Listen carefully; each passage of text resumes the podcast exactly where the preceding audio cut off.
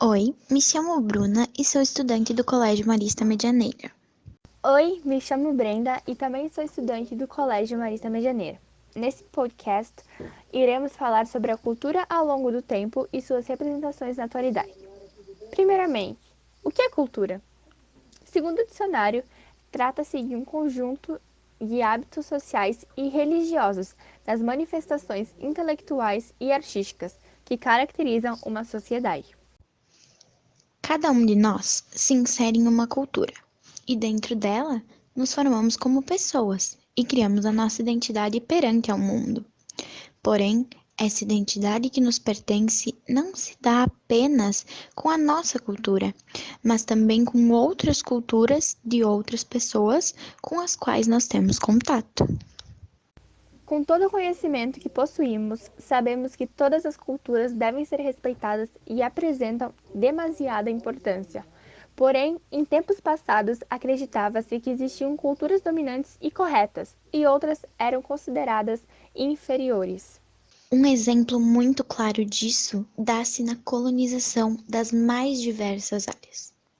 Foi por muito tempo pregado que a cultura europeia era superior, que ser branco era superior, e quando os europeus dominavam novos espaços e colonizavam eles, eles acabavam com tudo que remetesse a outras culturas e faziam a população que já habitava o local, as pessoas que já tinham a sua cultura daquele determinado local, se adaptar às novas crenças e tradições europeias. Na Idade Média, a Igreja Católica e seus preceitos dominavam tudo e pregavam muitas vezes com agressividade seus ideais. Pregavam-se também os ideais da cultura europeia e de pessoas brancas, o chamado de eurocentrismo.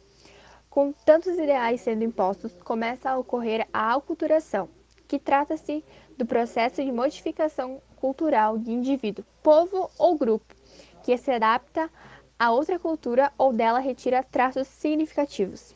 Com o passar do tempo, cada vez mais as pessoas se encontravam descontentes com tão pouca liberdade cultural, e assim surgiam movimentos para derrubar esses padrões de cultura que eram impostos, muitas vezes até mesmo pela Igreja Católica. Então, o que aconteceu foi que artistas, escritores, pensadores, eles começaram a expressar o desejo e uma nova visão de mundo nas suas artes. E nesta nova visão do mundo, eles pregavam que todas as culturas, as ideias, os valores, as religiões, entre outros, pudessem ser respeitados. A partir desse momento começa então o renascimento. O renascimento cultural, que trata do movimento de valorização da cultura e do ser humano.